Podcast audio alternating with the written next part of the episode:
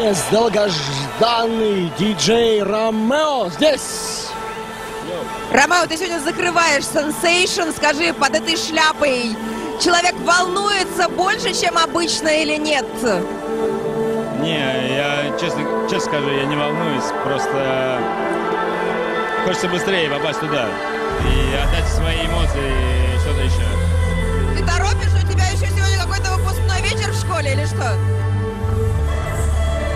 я просто люблю отдавать свои эмоции, и когда я вижу, что я могу отдать свои эмоции, мне хочется делать это быстрее. Что ты приготовил сегодня? Чем будешь закрывать? Какую точку будешь ставить? Самую эмоциональную и жирную, как всегда.